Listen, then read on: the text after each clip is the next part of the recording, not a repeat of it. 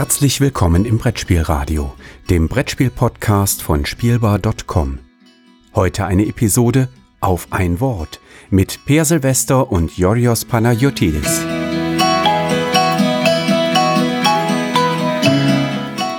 Hallo und herzlich willkommen zu einer neuen Folge auf ein Wort. Heute Folge 24. In dieser Folge werden wir einen Begriff aus dem Brettspiel-Multiversum wählen und ausgiebig durchdiskutieren.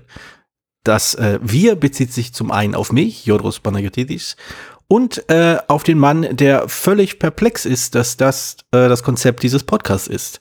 Per Silvester. Hallo Per. Hallo. Ich bin noch perplex. Ja, ich merke schon. Also ich dachte mir, wir machen mal heute was völlig anderes äh, in dieser Reihe. Ähm, etwas, was so ein bisschen neben der Spur ist, was so völlig unerwartet kommt. Ähm, okay. Da, äh, da das, das Wetter äh, quasi uns äh, alten Männern ausgiebig einen Streich gespielt hat und meine Konstitution nicht mehr die ist, die sie letzte Woche war, äh, schlage ich vor, wir springen einfach. Schlacht. das, das kommt nächstes Mal. Ich weiß, es oh. brennt dir unter den Fingernägeln, aber das kommt dann nächstes Mal. Ähm, äh, genau, aber ich, ich, ich wollte eigentlich nur sagen, wir springen einfach direkt in den Begriff hinein, denn äh, es ist ein, äh, ich glaube, es ist ein Begriff, der recht offensichtlich ist und äh, wie soll ich sagen, einem sofort äh, ins Auge springt. Es ist kein Begriff, der sonderlich hoch ist. Nein, es ist ein Begriff, äh, der intuitiv ist. Dum, dum, Per, sag doch mal ein paar Nämlich. Worte zu intuitiv. Intuition. Äh, intuitiv, ja, ich hatte das auch mal auf meiner Liste irgendwann mal stehen, glaube hm. ich. Ähm, also insofern ist es tatsächlich ein sehr intuitiver Begriff. ähm, muss ich gleich mal gucken, ob das, nee. Äh, weil ich hatte auch noch einen Begriff von jemand anders, deswegen muss ich gucken, ob das der war, aber es war nicht. Nee, also intuitiv. Ähm, ja, ein Spiel gilt, Intuitivität gilt als große Tugend, wenn mhm. ein Spiel intuitiv ist. Das heißt, man kann es schnell erfassen und äh, man, das bezieht sich sowohl als auf die Regeln als auch auf das, was man tut. Also es gibt zwei, wenn man das nochmal aufteilen möchte vielleicht, aber es ist generell für Spiele ja, ähm, die Regeln können intuitiv sein.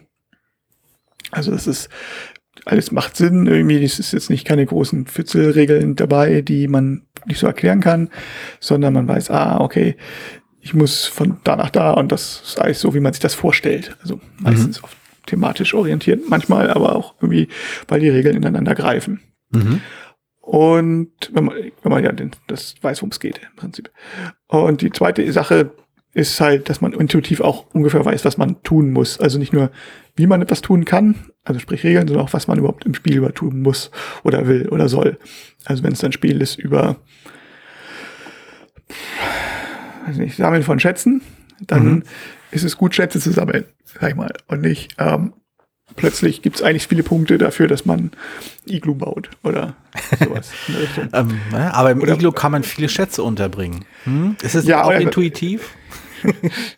Naja, oder wenn man jetzt vielleicht einfach einfaches Beispiel, wenn man ein Wettrennen hat, ein Spiel ist also Wettrennen aufgebaut, dann ist es intuitiv, wenn der Erste, der im Ziel ist, auch gewinnt und nicht, wenn es danach so. Und es ist weniger intuitiv, wenn es Siegpunkte geht. Mhm, mh. Oder es ist weniger intuitiv, wenn ähm, man vielleicht irgendwie Partnerschaften eingeht während des Rennens plötzlich oder so. Also es sind ähm, bestimmte Sachen, die, die ich erwarten würde, oder Gebäude baut oder mhm. Rohstoffe handelt. Das ist weniger intuitiv. Ich, ich finde, du sagst da zwei ganz interessante Sachen. Also die, die Aufteilung zwischen äh, Regeln und Thema äh, und der Frage, wie intuitiv das ist, müssen wir müssen wir kurz mal uns vormerken. Ich, ich weiß nicht, ob ich das so einfach machen, also ob ich die Trennung so einfach machen würde, aber ich finde den Gedanken ganz spannend, ähm, dass, also zum einen, dass es, wie du gesagt hast, die hohe Tugend ist, weil ich da durchaus zustimmen würde, dass äh, ein intuitives Spiel oder ein intuitiver äh, Aspekt des Spiels durchaus als große Kunst verstanden wird und ich meiner Meinung nach auch zu Recht, ähm, weil das ja irgendwie die, die perfekte oder ja doch die, die nahezu perfekte Mischung aus äh, Abstraktion und Spielhandlung darstellt. Also die Fiktion, also die, das, das Thema sozusagen auf der einen Seite und ähm, die abstrahierte Regel, die sagen wir mal, äh, ja, greifbar gemachter Zusammen äh, äh, Sinnzusammenhang, von dem, wenn ich hier irgendwas rauflege, meinen Spielstein raufsetze, dann gehört mir dieser Bereich zum Beispiel. Ähm, diese Zusammenhänge durch die Regeln werden gut mit dem Thema verwoben und dadurch entsteht etwas, was wir als intuitiv bezeichnen. Und ich frage mich halt, ob das nicht auch äh, zu einem gewissen Grad eine gewisse, ähm, wie soll ich sagen, unsichtbare Qualität von Spieldesign ist. Also etwas, worüber nicht offen oder beziehungsweise nicht oft ausgiebig gesprochen wird. Also wenn über Spieldesign gesprochen wird, sind halt die ersten Begriffe, die einem so kommen, so sowas wie, ist es ausbalanciert, sind die Entscheidungen interessant, sind die Schei äh, Entscheidungen vielleicht wirkungsvoll, ist es spannend, all solche Fragen. Oder ist es nicht ähm, offensichtlich. Aber die Fähigkeit eben, die, das, was man am Spieltisch tut oder die Überlegungen, die man macht, so einzubetten, dass man nicht lange dagegen ankämpfen muss, mental, damit das Sinn ergibt. Also, dass der kürzeste mögliche Weg zwischen dem, was ich tue und dem, was ich im Kopf begreife, gemacht werden kann. Dass dieser kürzeste Weg ausgearbeitet wird. Ja, also man macht die, die, Regeln so ein bisschen ein Stück weit unsichtbar auch oder so. Also mhm, es ist, ähm, mhm. wenn es intuitiv ist. So. Und es gibt auch, ja, es erleichterte Sachen, steht dann im Regelwerk meistens dann immer noch drin und so, aber ja, es ist klar, dass man jetzt nicht über Wasser gehen kann. Oder wenn man das einmal definiert hat und weiß, ah, okay, kann ich über Wasser gehen, dann fällt dann ganz viel weg. So. Mhm. Und ähm, das, das macht die Sache natürlich, die, das, das ist das, was Einstiegshürde abseckt. So, wenn mhm. ein Spiel äh, sehr unintuitiv ist. Auf der Regelebene ist es, wüsste ich jetzt ehrlich gesagt nicht, was das für spricht. Manchmal ist es ja halt nicht umgehen, manchmal braucht man ähm, einfach Regeln, um das, damit das Spiel funktioniert. So. Und, also die nicht intuitiv sind, einfach so Stützregeln, um eben zu versuchen, ähm, also an bestimmten Stellen, so damit lassen sich bestimmte Kniffe vielleicht aber nicht ohne, ohne nicht intuitive Regeln erzeugen. Aber im Großen und Ganzen versucht man das zu vermeiden. Was das Spiel Herangehensweise betrifft, ähm, überlege ich die ganze Zeit, ob es irgendwie noch, ob, also glaube ich schon gibt's, kann man damit spielen, dass etwas bewusst nicht intuitiv ist und damit überraschen. Ne? Aber ja, ähm, hast, hast du da ein Beispiel parat? Ich versuche, ich, ich kann es mir gerade schwierig vorstellen, weil mein Verständnis von äh, was, du, was du beschrieben hast, man versucht, unintuitive Regeln zu vermeiden, ähm, würde ich so ein Stück weit mitgehen. Also, dass, dass, dass die Intention durchaus da ist, weil es halt auch als, als, als spielender Person ist so eine intuitive Regel immer so ein bisschen, also man hat das Gefühl, dass man fließt so in dem, ins Spiel, man, man gleitet so herab, also nicht herab, sondern so den, den Spielfluss entlang, haha. Ähm, und dann. Man muss weniger Arbeit, Arbeit leisten, ja. Ja, genau das. Man muss halt weniger Arbeit leisten, die das Spiel als Spiel wahrnehmen lässt und weniger als Aktivität. Also wenn ich zum Beispiel Dinge tue, die sich in einem Spiel intuitiv anfühlen, dann habe ich nicht unbedingt das Gefühl, ah, ich spiele jetzt ein Spiel, ich muss eine Spielmechanik benutzen, damit diese Spielmechanik auf eine andere Spielmechanik zugreift, damit aus der Kombination dann eine dritte Spielmechanik ausgelöst wird. Der intuitive Charakter ist halt eben schon irgendwo, na, ich mache das, damit das passiert, offensichtlich. Also, es, die, die, die, die, wie soll ich sagen, die, äh, die, die Perspektive, die, das Begreifen des Spiels äh, verschiebt sich auf eine Art und Weise, die ich total spannend finde. Auf jeden Fall, also das, klar, ja, ich, ich, nicht umsonst ist es ein hohes, denke ich, habe ich es als hohes Gut bezeichnet. Ich, mhm. Weil ich halt gerade, ob es eine Ausnahme gibt, wo es ein, wo es tatsächlich nicht, weil es gibt ein paar Versuche, so, also ich verfehle natürlich wieder keine aktuellen Sachen ein, weil ich halt alt bin. Ähm, also ich weiß, Spiele Circle oder Beast, fallen mir ein, fallen mir ein, das sind Spiele aus 20 Jahre alt sind. Aber ähm, das sind also die da ex explizit damit spielen, dass es ähm, so ein bisschen durch die Brust ins Auge ist. Also mhm. die Regeln sind nicht kompliziert, aber dass man, dass es sehr um die Ecke geht, man muss ja um die Ecke denken. Mhm. Und ich kann mir vorstellen, dass, ähm, dass es dadurch, dass es ein Reiz sein kann, sich sowas wie, das jetzt zu verstehen, wie dieses Spiel denkt oder wie dieses Spiel mhm. funktioniert. Ähm, das ist halt bewusst, wie, wie halt, weiß ich nicht, auch ein manche Romane so explizit so gestaltet sind, dass sie schwer zu verstehen sind oder dass sie durch, dass man sie erst durchdringen muss oder Filme, hm. die äh, die extra auch damit aufgebaut sind, hm. dass sie äh, ich will nicht sagen verstören, aber dass man dass sie eine gewisse geistige Beschaffenheit haben. Und ich denke, dass es auch Spiele gibt, die das versuchen. Ob das jetzt gelingt oder gut ist, ja. möchte, ich nicht, möchte ich nicht ausschließen. ja. Aber ähm, ich, ich finde es, halt. Ich vermute mal, es ist nicht der Regelfall, sagen wir mal so. Ich, ich, ja, das sehe ich auch so. Ich habe so ein bisschen den Eindruck, und das ist so ein, ein, ein äh, dezenter Zynismus, den ich einfach so habe, ähm, dass sich unter dem Deckmantel des, das ist bewusst nicht intuitiv, ähm, dass da so ein bisschen quasi kaschiert wird, dass eben es eine Menge Stützregeln gibt, dass es eben eine Menge Regeln gibt, die nicht intuitiv sind, die ihre, da, ihre, ihr, ihr, ihre Existenz als Regelmechanismus sehr, sehr deutlich machen und nur existieren, damit andere Regelmechanismen darauf zugreifen können. Ähm, was kein Vorwurf an diese Spiele sein soll, aber durchaus eine, ein, ein Zugeständnis so wegen, oder halt natürlich eine, eine Feststellung, dass das eben funktioniert, aber halt eben keine große Designkunst ist. Also ich glaube auch, wenn ich, drüber nachdenke, also wenn ich so spiele, also wie The Circle war damals, das, ich glaube, das war eine von meinen ersten Presseshows, wo ich mhm. war als, als Blogger. Mhm. Und die hat, da was, war ein neuer Verlag und da hat das, glaube ich, jedem ein, ein Freiexemplar gegeben. Mhm. Und ähm, das Spiel war, ich kann mich nicht mehr wirklich dran erinnern, aber es war irgendwie so, dass es wirklich sehr durch, also die, die Mechanismen waren selber nicht kompliziert. Es gab halt irgendwie fünf Leisten, man konnte rauf und runter gehen. Aber es war irgendwie, wer jetzt mit wem zusammen punktet, war halt unglaublich irgendwie ver, ver, verzwirbelt, so dass man mhm. irgendwie über um drei Ecken denken musste und gucken, wie das dann wird, wenn man normalerweise, also normal, in Anführungszeichen, intuitiv, sag ich mal, an das Spiel rangeht. Also so, was man denkt, dann, ähm, also die Leisten hoch, seine eigene Leiste hochgeht, dann hat das halt nicht funktioniert, weil dann, mhm. wenn die die höchste Leiste, dann ist, geht irgendwas anders runter oder sonst irgendwas.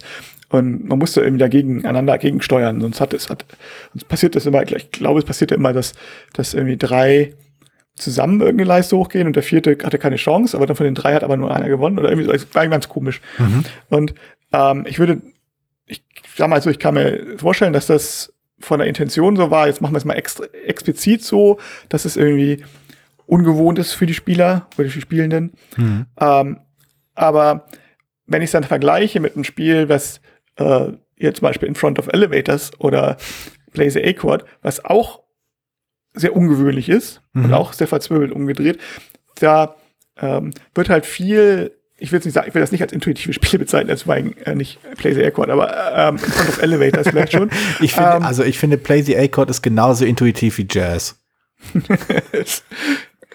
ähm, also äh, in Front of Elevators zumindest, äh, da ist zumindest durch das Thema und wie die Karten gestaltet sind, sehr viel Intuition rein, obwohl das ähnlich verzwirbelt ist. Ja, das finde so. ich, du hast, was total, total Interessantes gesagt, was, wo ich das nochmal aufgreifen will.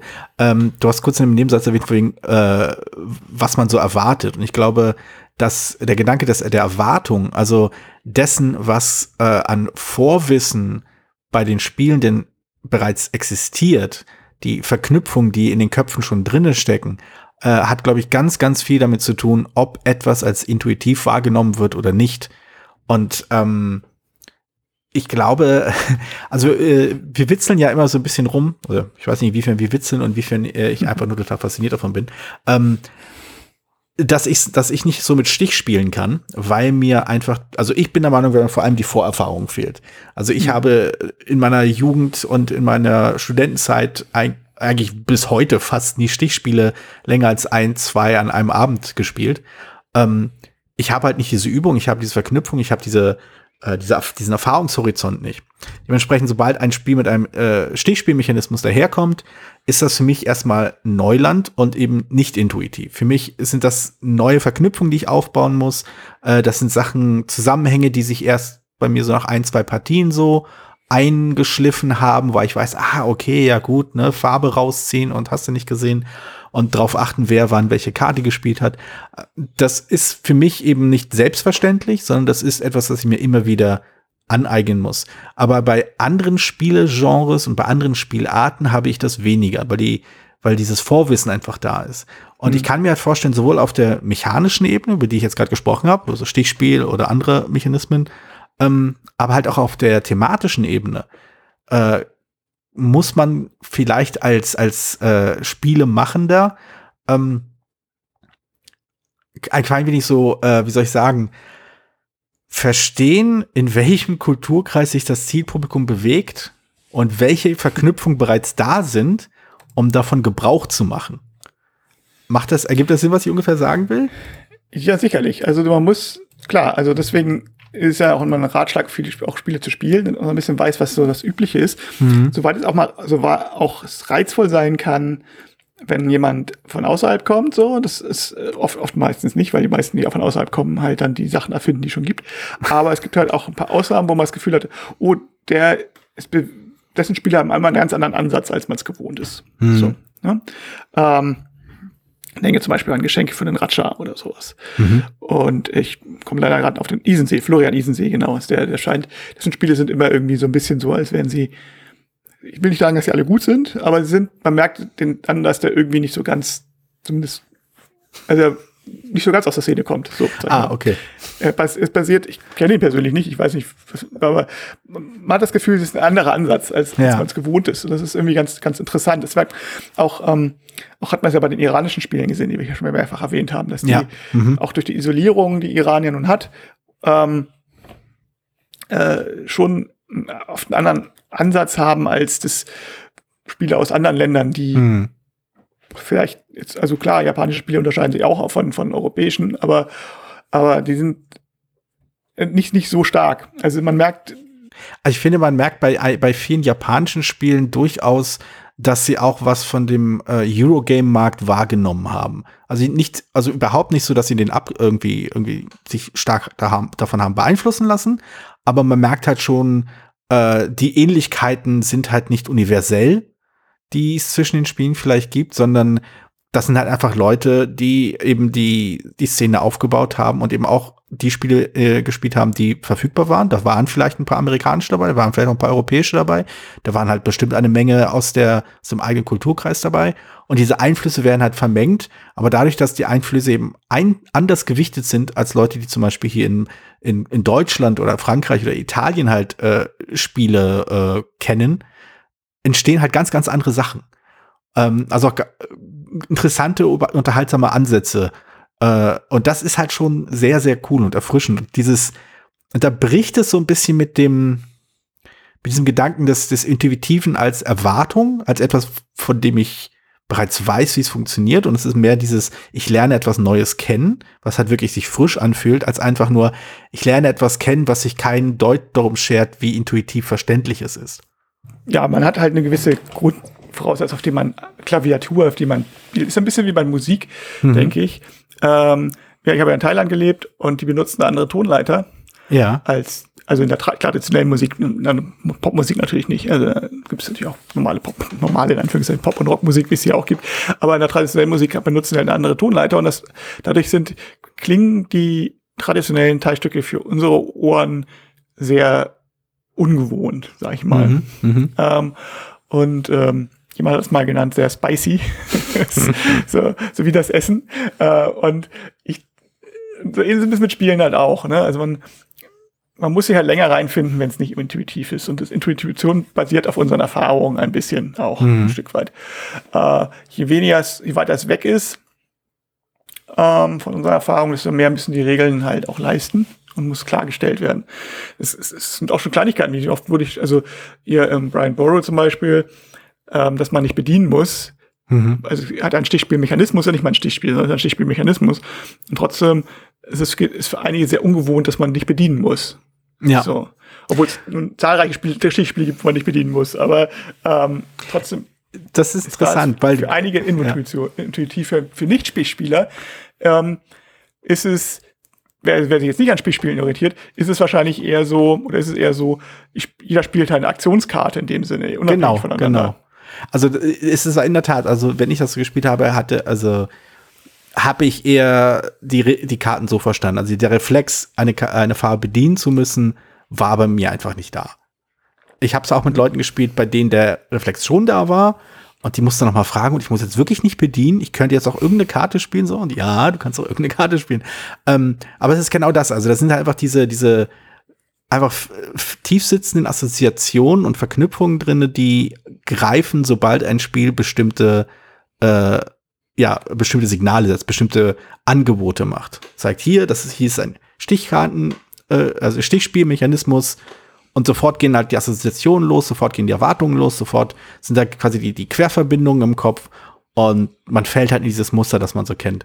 Und lustigerweise, ich glaube, in einer Partie, die ich gespielt habe, das, das habe ich dann, habe ich Brian Bory auch mal mit jemandem gespielt, der äh, Stichkartenspiele gut kennt oder auch viele gespielt hat. Und der, äh, und der hat das dann halt wirklich wie ein Stichkartenspiel gespielt und weniger wie ein Area Control Game, wo, wo ich das halt eher ver, verorten würde. Ohne es jetzt festnageln zu wollen, aber halt eher Area Control und, und weniger Stichspiel. Und ähm, die Unterschiede waren schon sehr deutlich, weil äh, er fand das Spiel halt doch sehr un, also schwer zu durchdringen. Mhm. Und das fand ich, das fand ich faszinierend. Ja, es hat einen, setzt halt einen Schwerpunkt anders als beim normalen Stichspiel. Ist, mhm. kann ich das, kann ich das nachvollziehen. Dafür auch bei, bei, deswegen glaube ich eher Deckbau zum Beispiel, bei für einige nicht, nicht so richtig intuitiv. Also, ähm, was für Spieler schon, so. Ja.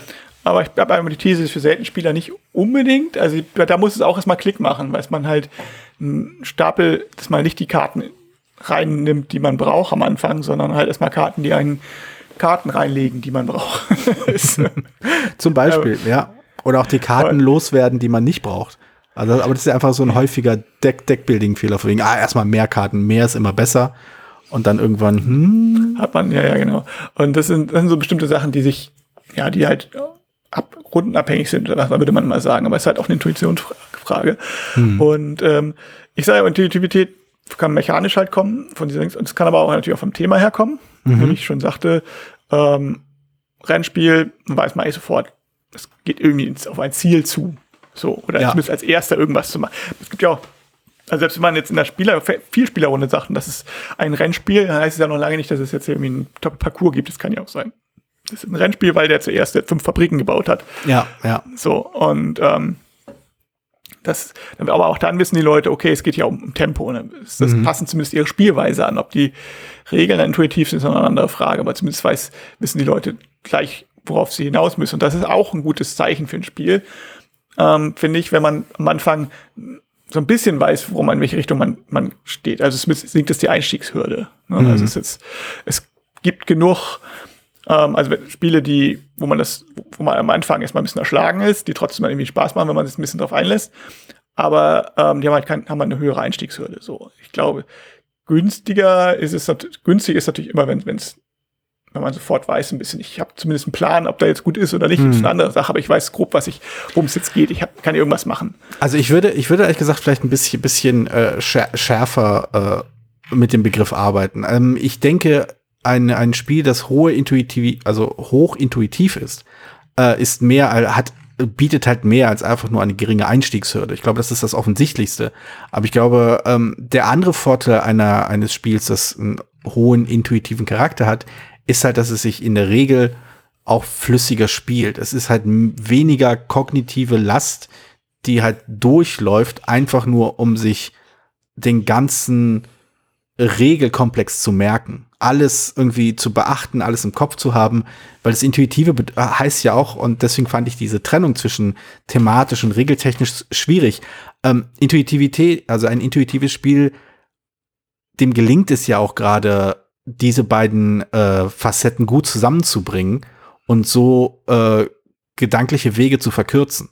Ich muss mir zum Beispiel nicht merken, dass der rote Fleck äh, diese Regel auslöst, aber wenn der rote Fleck äh, neben einem grünen Fleck steht, dann gibt es die andere Regel. Ich, Wenn ich klar, da mit klar. Feuer und Holz arbeite, dann ist, bin ich schneller da. Dann bin ich schneller, ah, okay, hier habe ich Feuer und wenn Feuer in einer Steppe ist, dann, dann irgendwie ist es irgendwann ausgebrannt, aber wenn es neben einem Wald ist, oh nee, dann breitet es sich aus, dann gibt es noch mehr Feuer.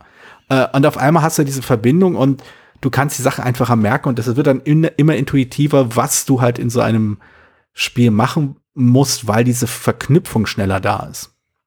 Äh, ja, gar kein Widerspruch. Also es ist, äh, es ist im Ergebnis ist ja gleich. So, ich, hm. Vielleicht unterscheide ich deswegen auch so ein bisschen, weil ich halt auch ein bisschen aus der Lerntheorie komme. okay. Und ähm, da, da ist natürlich schon ein Unterschied, also wenn man jetzt was beibringt, ist es halt, dann gibt es halt auch mehrere Möglichkeiten, wie die Kinder lernen. Ne? Oder mhm. so. Und das, manche sind halt tatsächlich über ein konkretes Pro Problem oder so anzugreifen, gerade Mathematik. Ne? Mhm. Ähm, und manche sind halt dann eher über, ich, ich sag mal Rhetorik. so. Und, ähm, und, Was meinst und du damit? über Rhetorik? Rhetorik, Tafelbild, wie du es mhm. darstellst, äh, Didaktik. Mhm. Und manche sind eher über das Interesse und ähm, an problemorientiertes Lernen und so. Also es gibt problemorientiertes Lernen, es gibt ähm, ja, nicht, also hier hängt an Naturwissenschaften, Mathematik und es sind immer noch unterschiedliche Sachen, aber es, sind, es gibt verschiedene Techniken so und ich glaube, deswegen unterscheide ich noch so ein bisschen einfach aus Reflex, wo das, äh, ob das jetzt mehr vom Thema kommen würde oder von der Mechanik, also wo mhm. ob man die jetzt sozusagen genau, auf dem Rückführungsprinzip, bei der Mathematik wäre es das Rückführungsprinzip auf etwas, was sie schon kennen. Ne? Mhm, mhm, das ist eigentlich genauso wie das, aber es sieht ein bisschen anders aus. Aber wenn man das mal das durchdrungen hat, dass, es, dass das so ist wie das, dann funktioniert es genauso. Ähm, oder ob es jetzt am, am, an einem, konkreten an der Aufgabe sozusagen, in der Geometrie zum Beispiel oder mhm. sowas. Wahrscheinlichkeitsrechnung ist immer so ein bisschen bei ähm, immer so ein bisschen problematisch, gerade für äh, ich ähm, mögen viele nicht, weil mhm. ähm, da, da ist halt eigentlich gibt es bestimmte, also das ist ein, einfacher es zu lernen, wenn man es tatsächlich mechanisch könnte, aber die Aufgaben sind halt immer so dicht am, am mhm. realen Leben, dass sie, ähm, oder was am realen Leben, sind halt fassbarer als die meisten Matheaufgaben, weil man ja genau weiß, es gibt hier irgendwie eine Statistik oder einen Würfel oder sonst mhm. irgendwas, mhm. dass die, äh, dass die Schülerinnen und Schülerinnen das nicht so mitkriegen. Hm. Ne? Weil sie, und deswegen, ähm, und das ist, und sie versuchen dann jeden Fall für sich zu lösen und dass es immer dasselbe ist, sehen sie dann nicht unbedingt. Also das ist, was, hm. was wir schon kennen. Diese Rückführung funktioniert nicht so gut. Ähm, aber das ist jetzt so ein kleiner Ausflug in die. Aber, aber auch da, ich finde find Mathematik. ich finde den Satz, den du gesagt hast, ich glaube, weil, weil das irgendwie für mich so das Intuitive in sich zusammenfasst, ist, äh, wenn die Leute nicht bemerken, dass da was passiert. Also wenn die Leute, also wenn, wenn die, die Spielgruppe nicht bemerkt, dass sie ein sich komplexe Zusammenhänge, in, also quasi ohne drü lange drüber nachzudenken und es bewusst zu machen, aber regelkonform oder im, innerhalb des Spiels konform richtig anwendet. Das ist für mich mal ein sehr gutes Zeichen dafür, dass etwas intuitiv ist. Mhm. Dass es halt funktioniert, ohne dass man äh, bewusst quasi äh, sich erklären muss, warum es funktioniert. Oder warum es erlaubt ist. Oder warum es geht. Sondern einfach nur aus dem, was man sieht, aus dem, was man vielleicht kurz vorher äh, über das Spiel äh, erklärt bekommen hat, ergibt sich sofort, die, ist sofort klar, ah, okay, hier muss ich natürlich das machen, denn das ergibt ja Sinn. Wie du anfangs gesagt hast. Intuitiv heißt immer, dass es Sinn ergibt, ohne dass man es erklären muss. Genau, also man muss nicht immer erklären, dass jetzt die, dass man über, dass man durch die Wände nicht laufen kann, weil zum Beispiel genau, das ist genau. ein schönes Beispiel immer. Und das ist, ähm, das bei so einem Dungeon Crawler kannst du viel, wenn du erstmal we weißt du viel. So, mhm. muss nicht explizit drinstehen. Ich, ich, ich habe es da glaube ich mal erzählt, ich glaube, es war bei Wooden in Iron Man, wo äh, das ist eine alte Avalon Hill-Regel, die ja immer nach dem Prinzip Gesetzestext mit tausenden von Paragraphen und Unterabsätzen formuliert waren. Und ich glaube, dass da in fast allen Stellen immer stand, dass man noch mit dem Anker nicht, ja, dass man auch nicht über Land fahren darf. Ähm, auch nicht mit dem Anker und auch nicht, wenn man treidelt und auch nicht, wenn man rückwärts fährt oder sonst irgendwas. An irgendeiner Stelle stand es nicht. Und dann hatten schon die ersten Leute angefragt, ob man das, ob man halt, das bedeutet, dass man an dieser Stelle, unter diesen unter Umständen, wenn man einen Anker driftet, auch über Land fahren kann. Dann, Nein. Ah, okay, ja. Ja, gut, das ist also wahrscheinlich nicht. Ich verstehe nicht in den Regeln, aber es ist ja, äh, ist ja was anderes. Regeln sind ja, ähm, aber oft, das, also das, sind ja. ausschließend, also sind die oft äh, nicht, also sind ja manchmal so formuliert und manchmal so, also manchmal, dass man, ähm, dass man über Auslassung quasi andere Sachen ableiten soll, ja. Genau, man, und man, meistens gerade nicht. Also wenn ja. beziehungsweise Regeln, gute Regeln sind dann so aufgebaut, dass sie nicht jetzt jeden jede Frage beantworten, sondern ähm, bestimmte Sachen also klarstellen. Mhm. Natürlich, aber bei bestimmten Sachen brauchen, wenn es da nicht drin steht, dann muss man davon ausgehen, dass der normale Fall gilt und nicht immer extra Ausnahmen konstruieren, die vielleicht, ähm, wie gesagt, ja, ja, genau. Aber es, es steht nicht explizit drin, dass es nicht geht. Also, äh, genau. aber, aber das ist steht halt nicht drin, dass ich nicht. Das ist so das ähm, Airbud-Argument. Ne? Genau. Es steht nicht drin, dass ein Hund nicht Basketball spielen darf. genau. Steht irgendwo in der Regel. Es steht ähm, auch nicht in der Regel, dass ich mit einem Würfel würfeln muss und nicht mit einer Katze. So, aber ich, find, ähm, ich finde, dass das, was du gerade beschreibst, ist für mich quasi hier das, das, äh, das verzerrte Spiegelbild des intuitiven Spiels. Also das intuitive Spiel äh, ergibt sich aus der Situation heraus, dass klar ist, was gemacht werden darf und was nicht oder was gemacht werden soll und wie auch immer. Ähm, Und was du beschreibst, ist halt quasi, was passiert, wenn man das absolute, das, das absolut umkehrt. Also von der, von, von die intuitive, das intuitive Denken völlig ausschließt, das intuitive Erfassen des Spiels völlig ausgrenzt und allein logische Schlüsse oder irgendwie Folgerungen aus Formulierungen versucht abzuleiten. Ähm, was ich, ähm, ich glaube, wenn ich, wenn ich nicht sorgfältig äh, auswählen würde, mit wem ich zusammen spiele, würde ich bestimmt auch mal mit solchen Leuten an einem Tisch sitzen. ähm, ich muss äh, kurz mal einen kleinen Cut machen, weil ich jetzt zufälligerweise, das heißt zufälligerweise, ich, Zufall gerade nicht, ich habe mir die ganze Zeit überlegt, ich hatte mal einen Artikel geschrieben vor irrer langen Zeit, das so ein bisschen das auch auffasst. Und ähm, tatsächlich ja, ist von 2008, ich habe ihn hier kurz gefunden. Es ging eigentlich um Original, um, um, um die Frage, ähm, äh, sind originelle Spiele, also Originalität, wenn sie zu originell sind, wollen die, sind die dann nicht gewünscht oder so oder brauchen sie nicht? Ne? Also mhm. ab wann ist Originalität gut und wann nicht? Und ich hatte der, der eine Absatz, das wollte ich zumindest mal den Anfang vorlesen, weil der ganz passt. Mhm. Nämlich ähm, wichtig bei originellen Spielen ist aber eine gewisse Intuitivität. Die Regeln und der grundsätzliche Spielablauf sollten trotz Originalität gut zu erfassen sein. Man sollte zumindest eine Ahnung haben, was man probieren könnte. Mhm. Und das ist irgendwie, aber ich, muss ich sagen, ist äh, gut, gut altes Ich von vor 14 Jahren. Das hatte ich eigentlich ganz gut auf den Punkt gebracht. Ich bin überrascht. Ähm, und tatsächlich, lustigerweise benutze ich auch The Circle als Beispiel. Ähm. Aber, aber das, was du sagst, dieses, äh, was man tun könnte, finde ich auch ganz, ganz äh, äh wichtig. Ähm, ich habe ein Buch mal gelesen, äh, also das sollte die Leute schon schockieren. Ähm, äh, und zwar, äh, ich habe die englische, es gibt, glaube ich, ein ich habe es auf Englisch gelesen, ich weiß nicht, wie der deutsche Titel lautet, wird wahrscheinlich ähnlich lauten. Ähm, The Design of Everyday Things. Äh, das sind so, ähm, äh, das werden so ein paar äh, allgemeine Designkonzepte erklärt. Also ich bin kein Designer im, im klassischen grafischen konzeptionellen Sinne ähm, oder in irgendeinem Sinne denke ich. Aber äh, da werden einige Konzepte erklärt. Und ein dieser, eins dieser Konzepte, was da angeschnitten wird, sind die sogenannten Affordances. Das ist halt ähm, Eigenschaften, die ein Symbol oder ein Gegenstand hat oder das beschreibt, wenn ich es richtig in Erinnerung habe, ich hoffe, ich verwechsel es nicht mit dem, mit dem, mit dem Komplementärbegriff, ähm, sind die Affordances das, was, ähm, das, was ein Gegenstand tun könnte, wofür man ihn anwenden könnte, was er quasi erlaubt aufgrund der Art und Weise, wie er konzipiert ist, wie er sich mhm. da präsentiert. Also wenn man zum Beispiel ähm, so, so, so ein, äh, äh, wie heißen die Teile? So ein Dreh, ähm, wie, wie an, einem, an einem Ofen, wie heißen denn diese, diese Schalter? Die Drehschalter, ich nenne jetzt mal Drehschalter.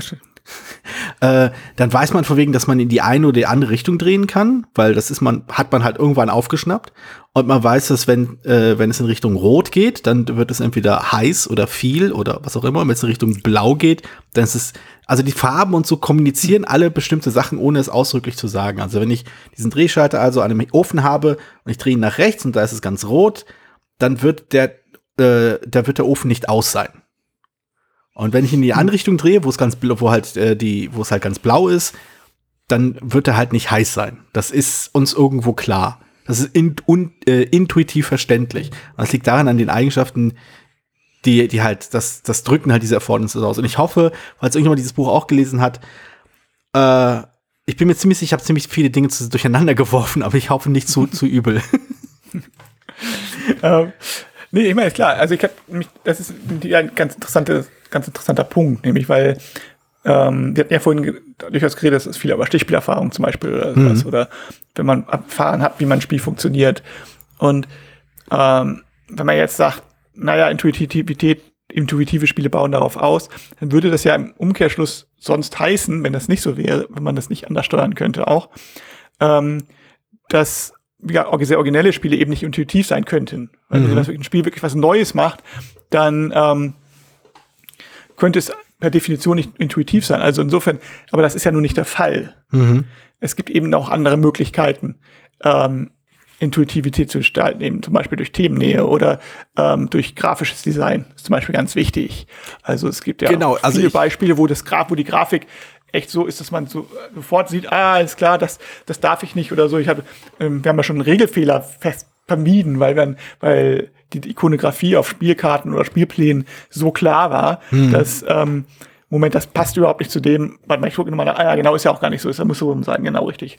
Äh, das, das natürlich, das zeigt, dass solch was, was funktioniert. Und wenn die Regeln eben nicht auf Sachen aufbauen können, die bereits im, im vorhanden sind, weil es eben was eine neue Regel ist oder ein neues Spielgefühl oder eine neue Spielart, dann ähm, Wobei es natürlich wenig Spiele gibt, die auf gar nichts aufbauen, aber äh, oder auf sehr wenig aufbauen. Aber das kann man halt mit solchen Sachen arbeiten. Irgendwie ganz, ziemlich gut, dass man gerade, und ich würde sogar sagen, je ungewöhnlicher eine Sache ist, desto eher müsste er, muss er halt durch andere Möglichkeiten unterstützt werden, dass, ich, dass die Leute es nicht vergessen. Ja, ja, ja, schon. Also, dass es dann leichter fällt, das zu lernen. Ich meine, ich ja sowieso immer, wenn ich, ein, wenn ich eine Regel bei meinen Prototypen testen immer, ver, immer vergesse, dann lasse ich sie irgendwann weg, weil dann ist es eine blöde Regel. Das, ja, das ist, das ist äh, kein, kein, kein schlechter Ansatz, das stimmt schon. Ähm, ja, ich glaube, ja, ich, ich hadere bloß mit dem Gedanken mit, äh, inwiefern, ähm, ich, also ich finde es immer noch schwierig, diese Trennung, die du aufgemacht hast zwischen Grafik, Grafik und Regeln und Thema und die Frage der, äh, wann das alles intuitiv ist.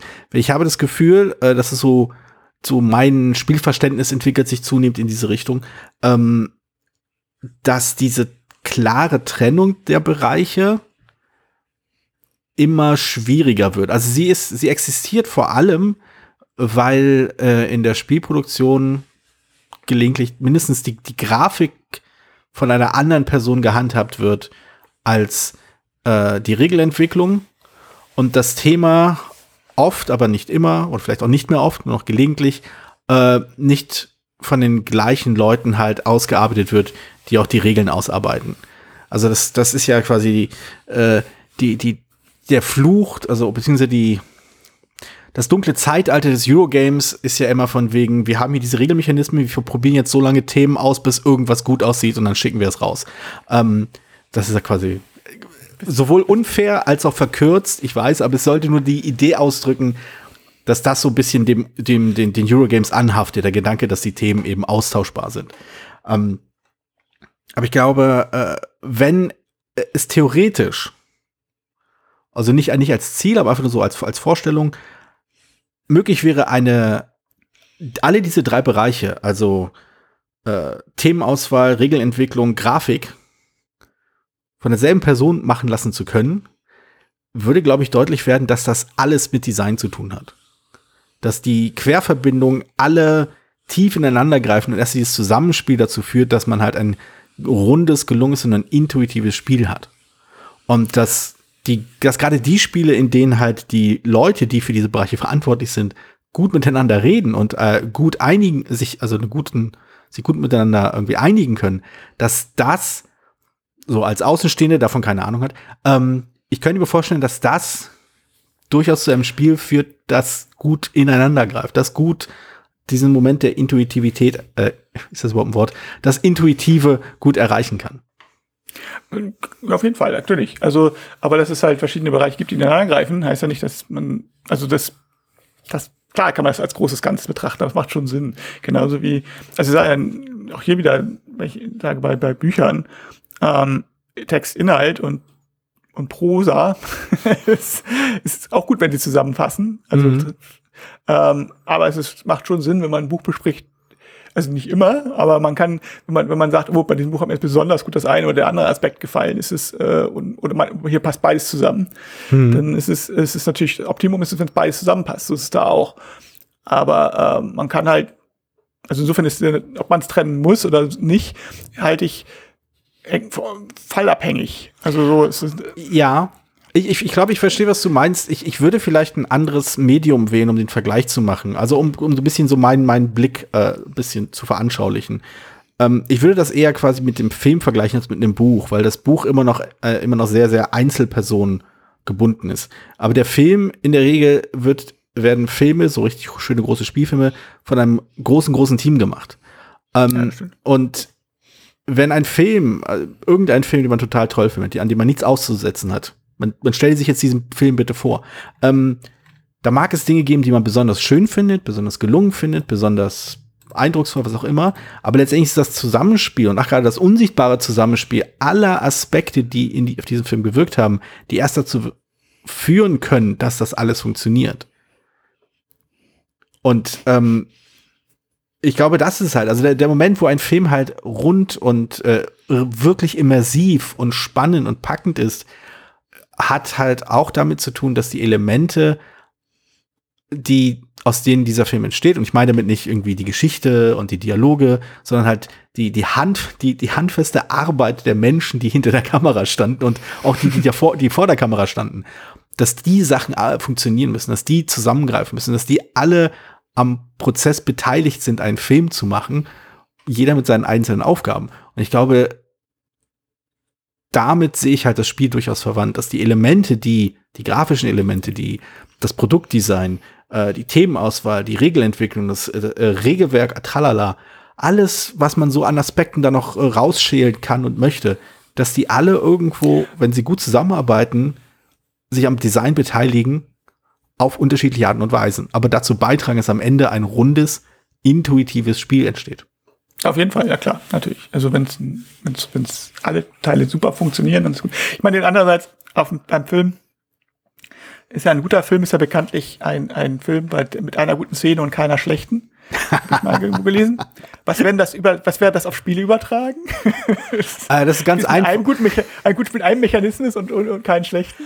ähm, nee, äh, Moment, ich, ich glaube, ich könnte sogar, ich könnte sogar so eine Annäherung finden. Ich glaube, ein gutes Spiel ist eins, bei dem es einen erinnerungswürdigen Moment gibt und keinen, ähm, der, der, der halt einfach nervt. Kein nervigen, ja, ja, okay, das also ich meine nicht im Sinne von, äh, jetzt hat mir jemand meine Ressource weggenommen, weil pff, geschenkt. Aber halt, Ärgerfaktor. Es ist genau, es ist ein Ärgerfaktor. Aber ich meine, wir hatten, wir hatten vor kurzem diesen Moment, ähm, als wir letztens gespielt haben, äh, zu, ach, ich will das Spiel jetzt auch gar nicht erwähnen, weil es eigentlich so, echt so doll ist. Aber da gab es halt einen Moment gegen Ende, der, der halt einfach nur genervt hat. Und das hatte nichts mit den, mit, hat nichts mit dem Ärgerfaktor zu tun gehabt, sondern es war einfach nur viel Zeit investiert, großen Aufwand gehabt und gefühlt mit einer Kleinigkeit weggeschnippt. Also alles kaputt gemacht und die ganze quasi empfundene letzte Viertelstunde oder die ganze Runde, die da man drauf hingearbeitet hat, zunichte gemacht. Also ich glaube, darüber haben wir schon in irgendeiner Folge mal gesprochen. Aber das ist halt einfach eine, ein Moment, der nervt, der nicht lustig ist, der nicht Spaß macht, wo man sich nicht an der Schadenfreude laben kann oder sonst irgendwas. Es nervt einfach nur. Man denkt immer nur, okay, danke, es ist. Genau. Machen wir das nächste. Ich meine, äh, für die Spielbar Insider, äh, die jetzt alle Rezensionen in der letzten Zeit gelesen haben, die erschienen sind, dann können das ahnen, welches Spiel das war. Genau. Ja, also ich, ja, also es gibt nicht viele Spiele, auf denen ich äh, öffentlich rumhacke und das gehört nicht dazu. Es hat sogar zwei Erweiterungen, es muss eine Fernbasis haben. Ähm, aber egal. Ähm, so weit will ich nicht gehen. Oder zumindest verkauft es sich ausreichend. Ja, vielleicht. Ähm, ja, aber ich glaube, das ist es vielleicht. Also, weil ein Spiel, das halt immer wenigstens einen erinnerungswürdigen Moment hat und keinen, der einfach völlig nervt und nicht einfach nur schief läuft, ja, das, das ist schon irgendwo ein gutes Spiel. Gut. Ähm, was schön ist, weil es ein anderer Punkt, wir sind an einem anderen Punkt geendet, als wir angefangen haben. Aber das, äh, das ist immer das Wichtigste, ne? Finde ich aber irgendwie ganz, auch ganz spannend, das ist ja schön an dem Format. So. Und das ist halt das Intuitive an dem Format. richtig, richtig, richtig. Also, also, also, man kann einfach intuitiv reden. Das ist so, genau. das, was, was sich intuitiv anbietet. Aber, aber ich wollte noch ein Spiel erwähnen, ähm, mhm. als, als du mal meintest, so wegen des, äh, dass einige Spiele halt gerade mit der mit dem intuitiven Brechen und deswegen halt so interessant sind. Ähm, ich habe ein Spiel in meiner Sammlung, das ich genau deswegen total großartig finde. Ähm, es ist auch ein japanisches Spiel. Es ist von, äh, ich glaube, der Designer ist Kuro. Der, also ist sein Künstlername, seinen ganzen Namen habe ich natürlich nicht rausgesucht. Und das Spiel, das ich äh, in meinem Schrank habe und das gerade ich so an, beäuge, ist äh, The Terrible Girl Disorder, was ein furchtbar grandioses Spiel ist. ähm, einfach weil es so schief, also weil es einfach so, so gänzlich quer läuft. Also man schaut sich das an, denkt so, ich mache was und warum und hä? Und ich habe unglaublich viel Freude an dieses Spiel gehabt. Ich weiß nicht, inwiefern das thematisch äh, ich, hm, ich weiß nicht, ob es vertretbar ist. Äh, also ich kann es wirklich nicht einschätzen. Es, war, es, ist kein, es ist kein Euphemismus oder so, von wegen, oh, ich finde es in Wirklichkeit total furchtbar. Ich kann es einfach nicht einschätzen. Ich, hab, ich kann es nicht beurteilen, inwiefern das ernstzunehmendes, ja, inwiefern das Thema quasi tatsächlich von, äh, von, von, von geistigen Krankheiten handelt und inwiefern es einfach nicht nur einfach so, so Anime-mäßiges, einfach nur irgendwas hin, hingepackt ist, was irgendwie hu wirkt und irgendwie so ein paar Ideen weckt und gut ist und was eigentlich total oberflächlich ist und völlig bewusst oberflächlich ist. Und ich weiß nicht, ob das deswegen okay ist oder nicht. Ich, wie gesagt, das sind also Fragen, mit denen ich mich gerade nicht so beschäftigen muss. Aber das Spiel ist, ich habe es große Erinnerung, eben weil es nicht intuitiv ist.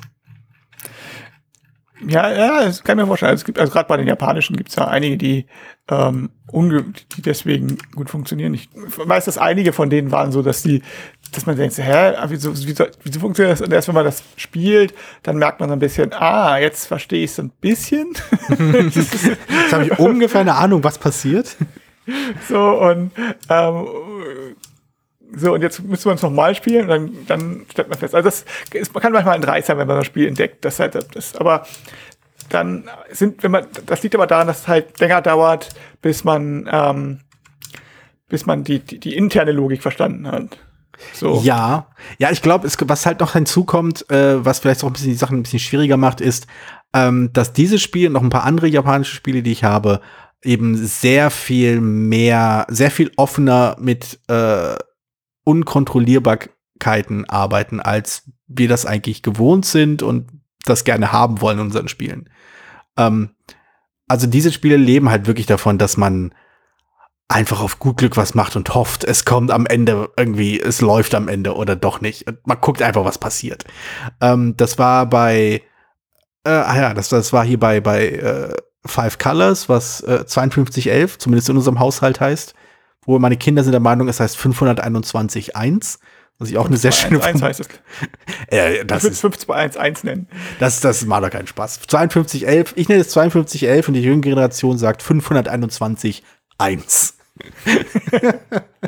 ähm, was halt auch ein Spiel ist, was halt, äh, das ist mir so ein bisschen aufgefallen. Also ich habe es vor kurzem endlich mal gespielt. Ähm, ich hatte einen heiden Spaß mit dem Spiel, sowohl mit der Familie als auch mit meiner Vielspielergruppe. Äh, aber in der, ich habe dann mal geschaut, was wie es so kritisch angekommen ist und äh, es ist nicht gut angekommen, weil so beliebig, so egal, so zufällig. Und ja, ich verstehe, ich verstehe die Kritik, ich verstehe auch, dass das nicht zusagt, völlig legitim. Aber ich merke halt auch, darum geht's ja auch. Ich merke halt auch, das ist es halt, das, genau das ist es halt. Also, die Erwartungen werden halt nicht erfüllt. Das ist, es fühlt sich, hm. es fühlt sich halt nicht das an, was man halt von so einem Spiel will oder was man denkt, was so ein Spiel zu leisten hat. Ähm, und dementsprechend äh, stößt man sich dran. Es, man, man taucht halt nicht sofort in dieses Spielgefühl, in diese Spieldynamik ein, die das Spiel eben liefert. Und das ist vielleicht so die eine Hürde, die das Nicht-Intuitive manchmal aufstellt, die, die dann die Gruppe nicht reißen kann. Also, dass man einfach in das Spiel nicht reinkommt, weil vielleicht das Spielgefühl nicht intuitiv ist, weil das Spielgefühl einfach nicht, aus welchen Gründen auch immer, ähm, nicht wahrgenommen wird als Intention und nicht als Unvermögen. Also es ist nicht so, dass das Spiel nicht genug Kont Kontrolle liefert oder, oder zu viel Zufall hat, sondern es hat genauso viel Zufall, wie es hat. Und es soll auch so. Aber das ist halt eben nicht immer das, was man von einem Spiel erwartet.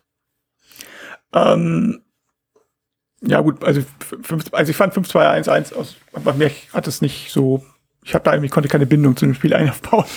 ich lag nicht, nicht weil es zu chaotisch war. Äh, ich mag andere chaotische Spiele mag ich ja sehr gerne, auch, an, auch asiatische Spiele. Also insofern, also, ja, es freut mich halt, dass das dir gefällt so. äh, ich konnte mit dem Spiel aber nicht so anfangen, mir andere Spiele mehr zugesagt. Ein anderes Beispiel, das ich gerade sehe, weil ich gerade die Liste hier auf Spielbar gerade aufhab und die ist das Boss in Space, das halt sehr intuitiv funktioniert, obwohl es die Regel total furchtbar ist und man muss am Anfang blöde Karten sortieren und so. Mhm. Aber mal das, das Spiel selber ist total intuitiv, weil es genauso funktioniert wie ein Computerspiel. Und zwar mhm. die Space Invaders. Mhm. Und du siehst, muss gar nicht viel erklärt werden. Und es ist im Spiel tatsächlich auch nicht, ich weiß gar nicht mehr genau, wie ausführlich erklärt wird, was man eigentlich macht. Aber wenn man, sobald man aufbaut, weil, und da unten oben sind Aliens und die bewegen sich auf eine bestimmte Art und Weise und schießen nach einer bestimmten Art und Weise und du bist unten mit so einem kleinen Raumschiff und kannst halt auch schießen, dann ist das eigentlich alles klar, was man machen soll. Und das ist, ähm, Genau, also die, die gemeinsame, das, das, das kulturelle das Wissen, auf das zurück, äh, auf das verwiesen wird, ist halt bei vielen der Zielgruppe einfach vorhanden. Also wenn ich das zum genau. Beispiel meinen, meinen Eltern zeigen würde, äh, wäre, glaube ich, Intuitivität, also intuitiv nicht unbedingt der Effekt, der so ausgelöst wird. Und auch bei meinen Kindern bin ich nur so, so, so 50-50 sicher.